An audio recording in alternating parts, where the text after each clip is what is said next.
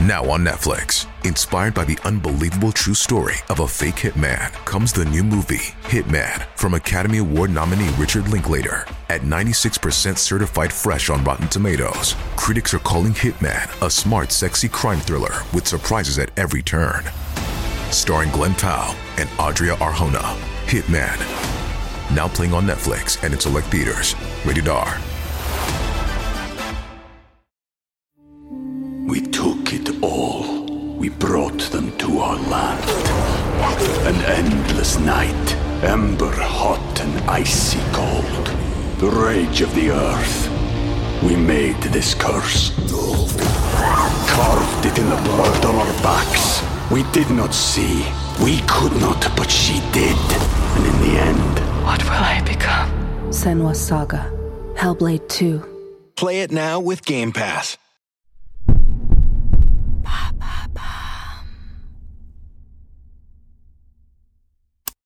La secte du Temple solaire ou l'histoire d'une emprise, épisode 3.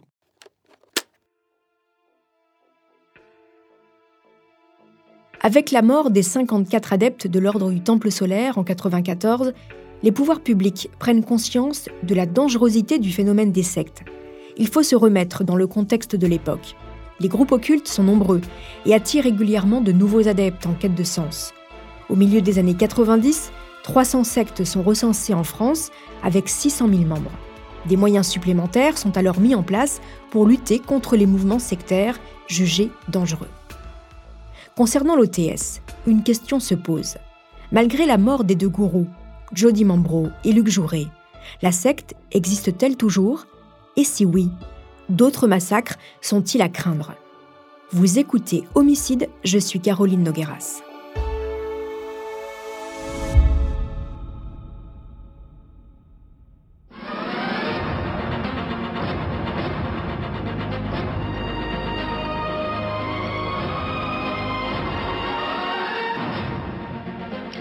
Madame, Monsieur, bonsoir. Dans l'actualité de ce samedi, le drame de la secte de l'ordre du Temple solaire. 16 cadavres ont été retrouvés dans le Vercors après un suicide collectif.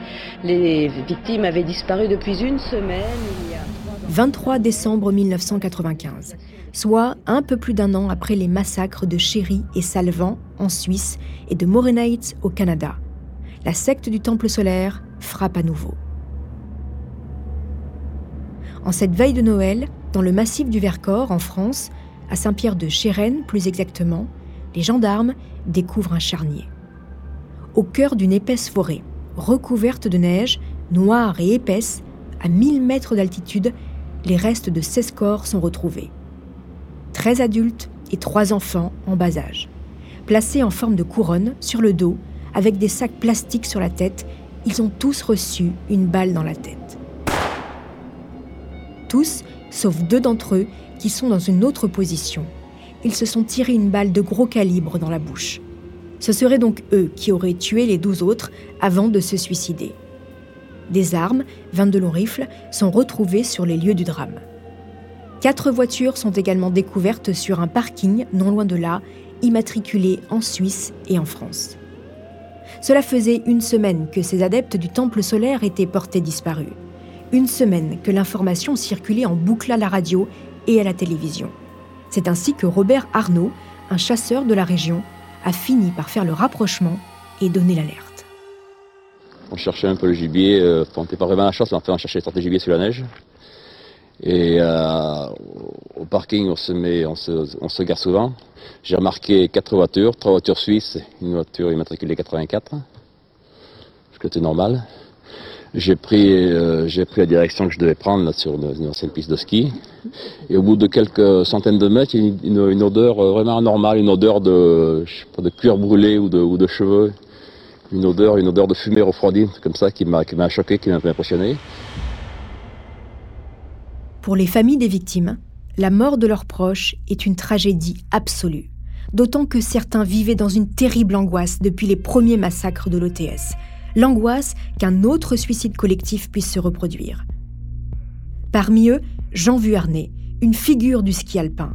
Après le drame de Chéry et de Salvan, il avait découvert que sa femme, Edith, et l'un de ses fils, Patrick, étaient des membres de la secte. Les deux corps ont été retrouvés dans le charnier du Vercors.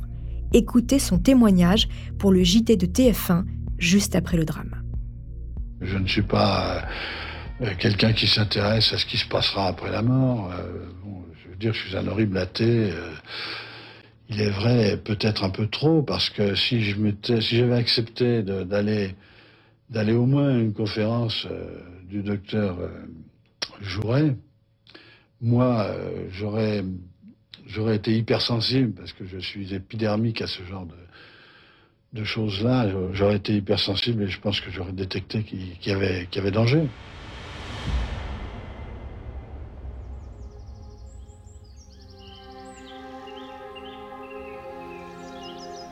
Alors que les familles des victimes pleurent leur mort, dans le Vercors, les spécialistes de l'IRCGN et deux médecins légistes procèdent aux constatations en plein cœur de cette forêt. Au petit matin, c'est un triste ballet de corbillards qui se dirige vers l'Institut médico-légal de Grenoble, où les familles des disparus sont invitées à venir identifier leurs proches. Après analyse des corps, la mort remonte bien à une semaine. Ils se sont donc tués juste après leur disparition. Une question se pose désormais. Comment se fait-il que ces membres de l'OTS se soient suicidés alors même que leurs deux gourous sont morts un an plus tôt? Et si une autre personne tirait les ficelles? Le massacre ayant eu lieu en France, un juge d'instruction français est cette fois-ci nommé pour tenter de faire la lumière sur ce nouveau drame. Il s'agit de Luc Fontaine, le magistrat va devoir se plonger dans l'histoire de l'OTS pour essayer de comprendre les rouages de cette secte. Pour ce faire, il va interroger des adeptes et des repentis, et ainsi découvrir que malgré la mort de Jody Mambro et Luc Jouret, la secte n'a jamais cessé son activité.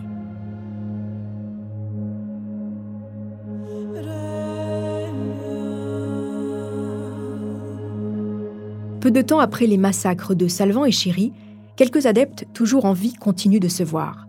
Celle qui anime les cérémonies s'appelle Christiane Bonnet. Elle est psychothérapeute et une membre active de la secte depuis ses débuts. Elle réunit les membres à son cabinet et organise des séances de spiritisme. Pendant ces réunions occultes, les adeptes sont persuadés de recevoir des messages des gourous qui leur demandent de les rejoindre.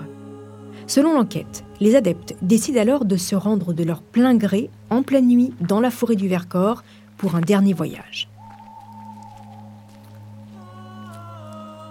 Les tueurs seraient André Friedli, un architecte de Lausanne, ainsi qu'un policier prénommé Jean-Pierre Lardancher.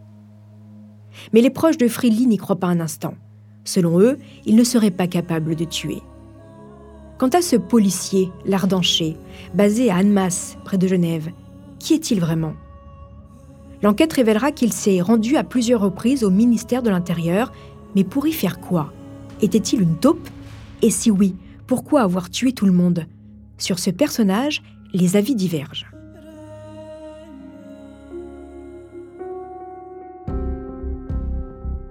À ce stade, il y a donc deux enquêtes en cours.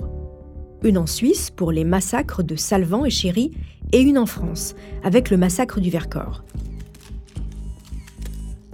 Le 3 avril 1996, les enquêteurs suisses donnent une conférence de presse et annoncent que de leur côté, ils en resteront là. C'est un non-lieu, circuler, il n'y a rien à voir. Pour les familles des victimes, c'est la double peine. Non seulement ils ont perdu un ou plusieurs êtres chers, mais en plus, aucun coupable n'est désigné ni poursuivi. Côté français, en revanche, l'enquête se poursuit et va s'orienter vers un homme jusque-là très discret, un certain Michel Tabachnik. C'est un célèbre chef d'orchestre toujours en vie. Et s'il était le troisième gourou de la secte?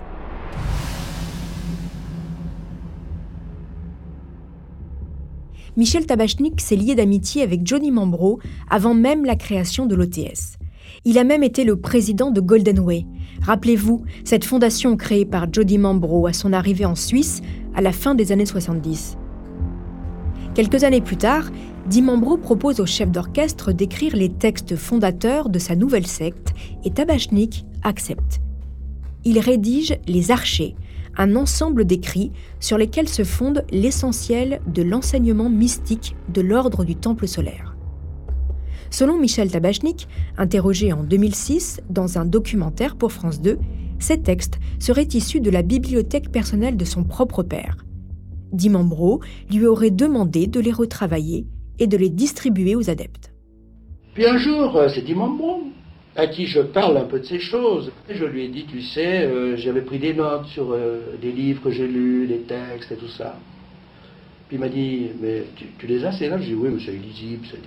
Il dit, montre-moi. Puis je lui ai dit les choses. Il m'a dit, mais c'est, ça n'a rien à faire avec tout ce dont on parle ici, mais c'est fascinant, tu devrais essayer de les mettre en ordre et puis on les distribuerait aux membres.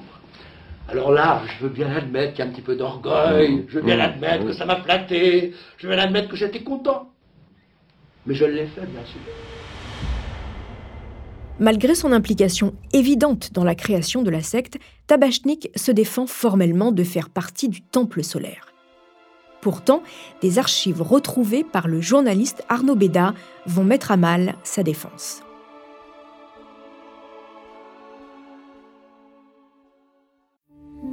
We took it all. We brought them to our land. An endless night, ember hot and icy cold. The rage of the earth. We made this curse. Carved it in the blood on our backs. We did not see. We could not, but she did. And in the end. What will I become? Senwa Saga. Hellblade 2. Play it now with Game Pass.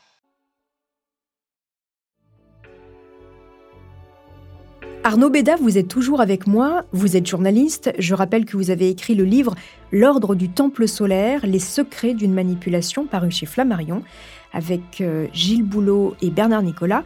Et puis vous avez également participé dernièrement à la série documentaire sur TMC L'ordre du Temple solaire, l'enquête impossible. Arnaud, avant de revenir avec vous sur l'apparition dans l'enquête de ce troisième homme, Michel Tabachnik, j'aimerais que l'on revienne sur le massacre du Vercors. Alors, selon l'enquête euh, du juge, à l'époque, il y a deux adeptes qui auraient tué les autres avant de se suicider. On parle d'André Friedli et Jean-Pierre Lardancher. C'est qui ce Lardancher C'est donc Jean-Pierre Lardancher qui était un policier euh, français ancien de la police de, l'air et des, frontières, qui avait été notamment en poste à, à qui est un personnage, euh, comment, un grand, euh, très grand, barbu, marié, deux enfants, qui va emporter avec lui dans, cette tragédie. Et puis le second tueur, c'est André Friedli, c'est un Suisse, un architecte suisse, qui a été membre d'un groupe de libération. Vous savez, dans Suisse, on a aussi des mouvements de libération comme en Corse, et, eh il, a, il faisait partie d'un mouvement qui s'appelait le groupe Bélier.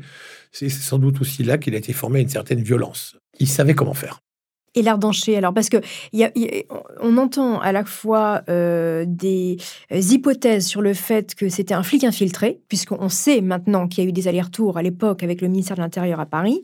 Et euh, Joe Dimambro lui-même avait des doutes sur ce personnage. Il l'avait même mis sur écoute. Oui, c'est-à-dire qu'il y a un document qui a été retrouvé dans les massacres en Suisse. C'est un, document, comment, un écrit, tapé à l'ordinateur, où on pense que c'est Jocelyne Dimambro qui a dû l'écrire, sur dictée sans doute de, son mari, où il y a marqué L'ardanchet égale taupe envoyée pour nous piéger. Mm-hmm. Et bon, il faut aussi mettre ça sur le compte de la véritable parano qui avait envahi la secte dans les, dans les derniers mois de, son existence. Il y, avait, ils, étaient sûrs d'être espionnés par, par le monde entier. Donc, est-ce que ça tient du fantasme ou est-ce qu'il y a une bribe de réalité? Je suis incapable de vous répondre. J'ai ma conviction, je pense que non, jusqu'à preuve du contraire. Mais nous sommes beaucoup, beaucoup à avoir cherché, pas seulement des policiers, mais aussi des journalistes que nous sommes, et nous avons cherché, cherché. Et j'avais rencontré notamment un proche de, de l'Ardanchet, euh, qui avait été témoin de ses allées et venues euh, au ministère de l'Intérieur. Mais ça ne veut pas encore dire qu'il y allait pour ça. Il n'y a peut-être aucun rapport. Il n'y a peut-être aucun rapport. Alors, on revient maintenant sur ce fameux troisième homme, c'est comme ça qu'on l'appelle à l'époque, Michel Tabachnik, il est chef d'orchestre et ami de longue date de Jody Mombro. J'expliquais dans le récit euh, leur lien. Euh, comment et pourquoi, tout d'un coup, son nom apparaît dans l'enquête après le massacre du Vercors? Ça apparaît, la première fois que son nom est prononcé, c'est à cause d'un caméraman de la télévision suisse romande qui filme les ruines fumantes de, de Salvan dans le canton du Valais Et puis tout à coup, il voit des voitures calcinées juste à côté du chalet. Il voit et il voit un manuscrit, un petit bout de papier dans un cendrier de la voiture. C'est une Citroën, si je me souviens bien. Et il zoome dans ce cendrier, il zoome sur ce papier et il y a un nom, Michel Tabachnik avec un numéro de téléphone. C'est comme ça que le nom de Tabachnik apparaît pour la première fois dans les premières heures qui suivent les, massacres de, Chéri et Salvan. Il y a une histoire de PV où euh, il est écrit à ne pas joindre au dossier. C'est vous, il me semble, Arnaud. Oui, c'est nous qui l'avions, qui l'avions sorti avec, Gilles Boulot et Bernard Nicolas dans, dans notre livre. Euh, c'est un PV, c'est sa première audition devant la police suisse, donc la police genevoise. Euh, il, se présente, il rentre, je crois, du Danemark. Mhm. Il se présente au boulevard Karl Vogt à, Genève, et puis il dit ben voilà, j'étais membre de, j'étais proche de ces gens, et il témoigne. Il a ensuite pris comme système de défense de dire que le tampon à ne pas joindre au dossier, c'est parce qu'il s'est présenté comme témoin spontanément. Alors oui, on peut le croire, mais ça n'a pas été fait pour tout le monde. Par exemple, celui qu'on a appelé ensuite le 54e, Thierry Huguenin, s'est aussi présenté spontanément au même poste de police du boulevard Karl Vogt. Il n'a pas eu le droit au, tampon sur son procès verbal. En tout cas, ça vous met le doute. Ça met le doute. En tant, que, En tant que journaliste, vous, vous doutez euh, et, et, son nom sort. Et son nom sort, et puis la, police suisse ne, converge pas vraiment vers lui. Quoi. Enfin, c'est un témoin comme un autre. Et puis les journalistes cherchent, et puis on se rend compte quand même qu'il y a beaucoup, beaucoup de choses un peu étonnantes, notamment ces fameuses conférences d'Avignon, quelques jours avant, avant les massacres, alors, il y, a aussi une série de diapositives, euh, si je me trompe pas, c'est vous aussi qui analysez ces diapositives, mhm. sur lesquelles vous voyez clairement Michel Tabachnik durant des cérémonies de l'ordre du Temple solaire, alors que lui-même dit qu'il ne fait pas partie, et à ce moment-là, il dit qu'il n'a jamais participé à ces cérémonies. Oui, c'est-à-dire qu'il avait eu, il a eu, j'en ai parlé depuis avec lui, il a eu un discours à géométrie variable, c'est-à-dire que tant qu'il n'y avait rien, il disait, oui, je les connaissais d'un peu loin. Euh, euh, non, je ne participais pas à des cérémonies, euh, non, je n'ai pas allé plus loin. Puis après, au fur et à mesure, dès qu'on sortait quelque chose en plus, d'abord, il apparaît sur une liste de membres. Il dit oui, mais enfin, c'est sans importance. Ensuite, évidemment, on continue, on continue. Puis c'est ce fameux épisode, effectivement, où je retrouve les fameuses photos de lui en habit de cérémonie, notamment une allumant une bougie à un pupitre entouré des, des adeptes du temple solaire, une autre à genoux devant Dimambro, prêtant allégeance. Et là, effectivement, il est un peu embêté, donc il revoit un peu son discours au fur et à mesure durant les mois de, de, l'enquête. Alors, et, il y a, vous en parliez juste avant, ces fameux textes. En voyant les archers, on peut se demander s'il n'est pas finalement le chef de l'enseignement de l'OTS. Expliquez-nous ce que sont ces archers. Alors, ces archers, ce sont des écrits ésotériques. Je vous mets au défi de les comprendre. Euh, même les plus grands experts ont visiblement beaucoup de peine à les comprendre. Je ne sais même pas si Michel Tabachnik les comprend lui-même. Euh, ou on parle de feu alchimique, de transit, de Sirius. Hmm. Alors effectivement, c'est très troublant, c'est très troublant, euh, mais euh, j'ai envie de dire que le commun des mortels ne, peut pas les comprendre. Et puis ça a été tout l'enjeu ensuite de son procès, euh, des experts qui ont défilé, notamment l'expert Jean-Marie Abgral, qui est quand même une sommité dans, dans, le monde des mouvements sectaires, l'analyse des mouvements sectaires, etc et, qui lui-même donne une, interprétation qui vaut ce qu'elle vaut, qui est ensuite démentie par d'autres. Enfin voilà, ces fameux archers euh, sont un peu le, boulet de Michel Tabachnik. Alors, il raconte les avoir écrits, euh, effectivement, durant la période où il était dans, la secte. Euh, ah, donc il reconnaît après avoir. Ah oui, il a, reconnu, il a reconnu avoir fait partie du temple solaire tout en apportant une nuance. Il disait, moi, j'étais pas dans le temple solaire, j'étais dans la Golden Way. Il joue un peu sur les mots, vu qu'effectivement, il y avait plusieurs structures. Hmm. Golden Way, on, on resitue, c'est la première euh, euh D'abord la pyramide, la Golden Way, le temple solaire, mais ce sont toujours les mêmes gens, toujours, euh, toujours le même noyau dur, euh, etc. Donc, et puis il y a eu aussi des sociétés d'édition, des sociétés immobilières, enfin il y a plusieurs noms. Donc hmm. effectivement, c'est une manière aussi de dire, ah j'étais pas dans celle-là, j'étais dans l'autre. Voilà. Alors justement, on, vient à, ces quelques jours avant le dernier massacre, enfin avant les premiers massacres, pardon, cette fameuse conférence que Michel Tabachnik va donner. On est 11 jours avant ces premiers massacres en Suisse. Euh, on est dans un nouveau hôtel à, Avignon. Et racontez-nous euh, ce qui se passe dans cette conférence. Et ce qui met le doute, justement. Alors, il, arrive à cette conférence. Euh, il y a plusieurs dizaines d'adeptes qui sont là. Et puis, il annonce la fin du temple solaire et la naissance de l'Alliance Rose-Croix, l'ARC. Voilà. Donc, il annonce la fin d'une ère la naissance de quelque chose de nouveau. Alors on trouve dans le dossier euh, des policiers différents participants. Ils ne sont pas tous morts qui ont été à cette conférence de, Michel Tabachnik. Et c'est toujours la fragilité des témoignages humains parce que chacun comprend autre chose. Quoi. Tout, le monde a compris que c'était la fin du temps solaire pour la naissance de l'ARC, mais pour tout ce qui est autour, chacun comprend un peu autre chose. C'est toute la fragilité des témoignages humains. Merci beaucoup Arnaud Béda. Je rappelle que vous êtes journaliste suisse. On vous retrouve pour le dernier épisode de cette saison sur l'ordre du Temple solaire. En juin 1996, Michel Tabachnik est interrogé pendant 7 heures par le juge Fontaine à Grenoble, puis il est mis en examen et renvoyé devant un tribunal. Et pourtant, le drame de l'ETS va se poursuivre. Le 23 décembre 1997, au Canada, nouveau massacre cinq personnes, membres du temple solaire, sont retrouvées mortes à leur domicile.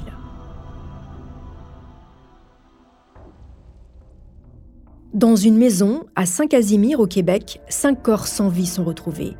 L'histoire se répète encore.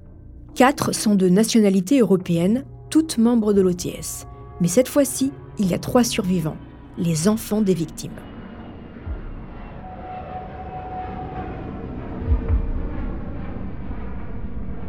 Le juge Fontaine s'envole pour le Québec. Il a besoin d'entendre les trois rescapés. Et les adolescents vont parler et raconter l'horreur. Ils expliquent que le jeudi soir, leurs parents leur ont donné un jus de fruits à boire. Ils se sont ensuite sentis mal. Ils sont allés se coucher et le lendemain matin, c'est une forte et désagréable odeur qui les a réveillés. Du propane. Sauf que l'incendie n'a pas pris. Les enfants ont fermé l'arrivée du propane et ont immédiatement aéré la maison ils ont retrouvé leur grand-mère morte dans le salon avec un sac plastique sur la tête. Les enfants des deux couples ont alors supplié leurs parents de ne pas faire le grand voyage avec eux. Les quatre adultes ont fini par accepter. Finalement, leurs parents mourront la nuit du samedi au dimanche. Une lettre testament est retrouvée et envoyée à la presse locale expliquant que leur geste était programmé depuis le premier massacre en 1994. Ils n'attendaient qu'une chose, rejoindre les autres adeptes déjà partis. À quel moment ces massacres vont-ils se finir? Comment y mettre un terme? Les familles des victimes pleurent leur mort et attendent des réponses. Le 17 novembre 1998, quatre ans après les premiers massacres de l'OTS, le procès de Michel Tabachnik s'ouvre enfin devant le tribunal correctionnel de Grenoble. Comment va-t-il se dérouler? Michel Tabachnik va-t-il être reconnu coupable et porter la responsabilité des morts de l'OTS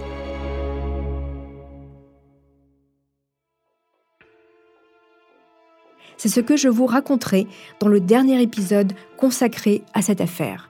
Je serai toujours en compagnie de mon invité, le journaliste Arnaud Béda, qui a suivi toute l'enquête depuis ses débuts. En attendant, chers auditeurs, si cet épisode vous a plu, n'hésitez pas à laisser des commentaires ou des étoiles sur vos applis de podcast préférés.